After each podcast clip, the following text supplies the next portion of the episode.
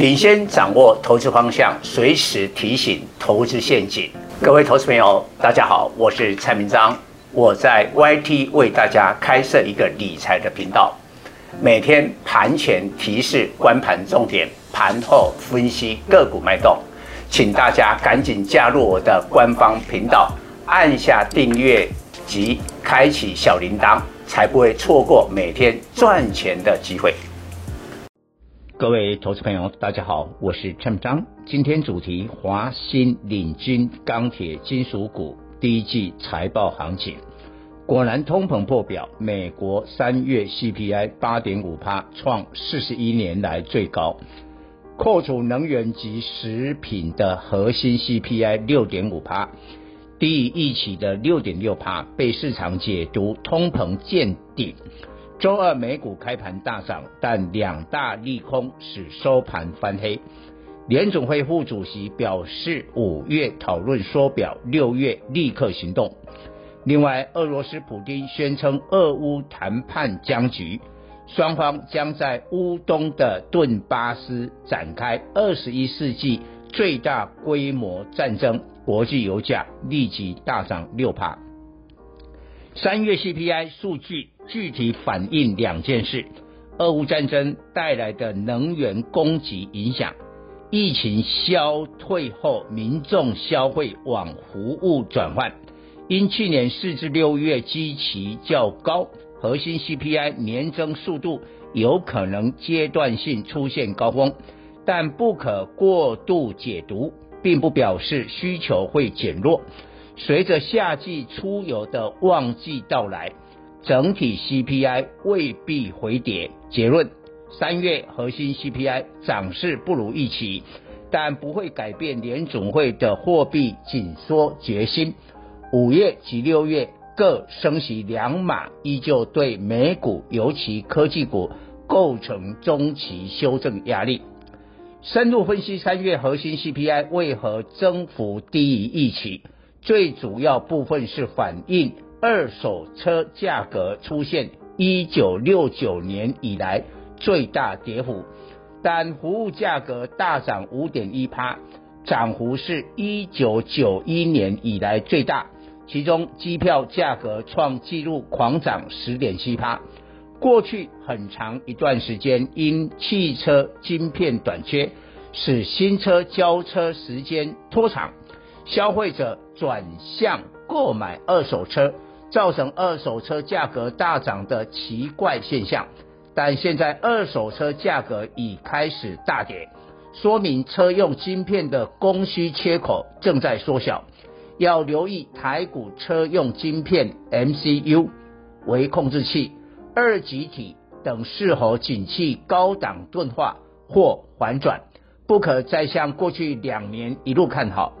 车用 MCU 龙头异化半导体虽调涨合约价，但周二下跌两趴，今年来累计下跌二十一趴，回撤底部。疫情指挥中心陈时中在立法院首度表态，民众。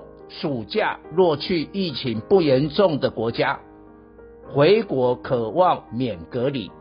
周三航空双雄华航二六一零、长荣航二六一八庆祝行情，不怕国际油价强弹，长荣航创波段新高。边境解封初期因供需不平衡，机票将会至少大涨三十趴，甚至价格翻倍。航空业终于露出曙光。过去两年，全球航空公司重大亏损。以中国国航为例，去年净损七百亿台币。不论国营或民营的大陆航空公司都难逃赤字，但台湾航空双雄交出令人难以置信的亮丽成绩单。华航去年大赚九十三点八亿元，EPS 一点六七元，前年 EPS 零点零三元，在疫情这两年是全球航空业唯一都赚钱的公司。长荣航去年大赚七十一点八亿元，EPS 一点四二元，去年第四季单季 EPS 一点四元，超过华航的一点三九元。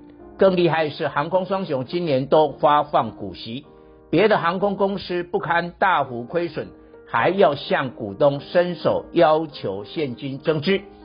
了解这个事，这个重大差别，外资应会在航空双雄持续加码。边境解封使过去海啸第一排的观光股出现想象行情。激情买盘使周三旅行社、饭店股亮灯涨停。国内业务最大的挂牌旅行社分别雄狮二七三一、凤凰五七零六为观光股指标。去年 EPS 一点一七元没亏损，并且今年发放两元股利的凤凰创下波段新高。或许观光股有梦最美。保守稳健的投资人不敢全力投入，可以锁定第一季财报优异期，更重要，第二季展望良好的钢铁、航运，这种股票波段报酬率扎实可靠。其实周三电子股只是跌升反弹，三大龙头指标联电二三零三、台积电二三三零、联发科二四五四，虽强力反弹。但距离连线反压仍有一段差距，台积电的年线反压近六百元，不容易短期内攻上年线。换言之，仍处于熊市格局。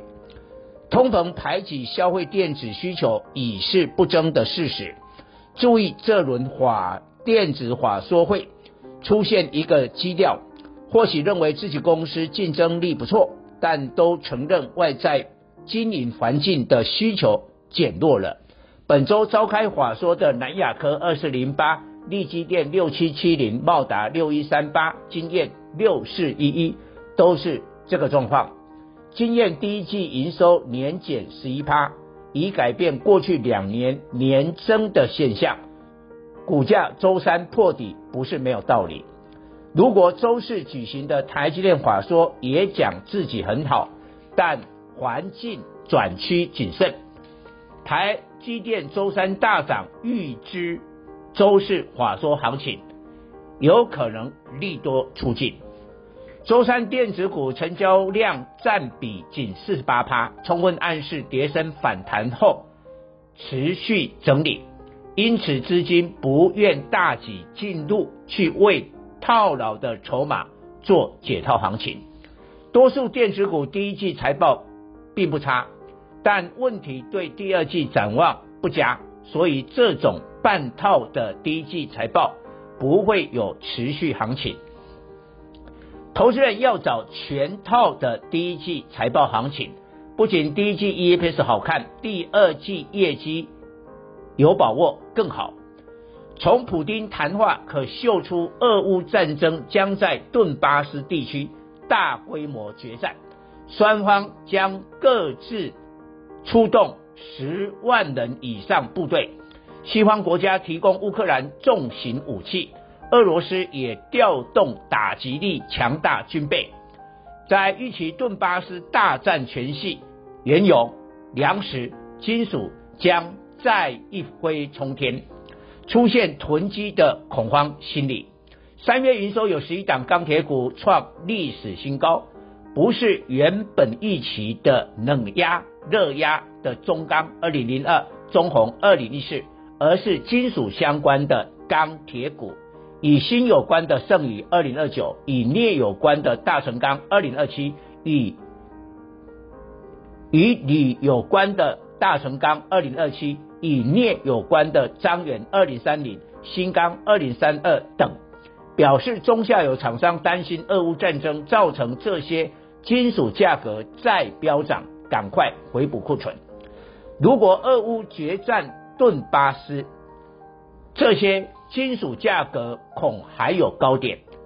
何况伦敦金属交易所六种基本金属铜、铝、锌、锡、铅、镍的总库存已降到二十五年有记录以来的最低。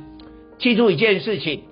产业景气的好坏，忠实反映在产品库存。现在许多消费电子的产品库存正在上升，所以股价不会涨。相反，钢铁产品的库存正在快速下降，股价就会持续上涨。俄乌战争短期内不会有结果，所以金属相关的钢铁股第二季展望良好。剩下第一季 EPS 如何？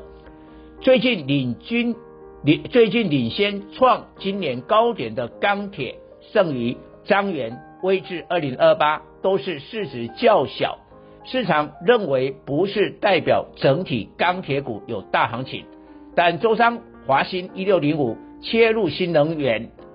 涨停创二十七年新高，华兴本业电线电缆、不锈钢与铜、镍金属息息相关，但长期而言成长不大。现在发展新能源应用在电动车电池储能设备是一大转型，资本额三百四十三亿元，市值一千一百七十六亿元，是大型钢铁。这波华兴极可能取代过去的中钢、中鸿领头羊角色。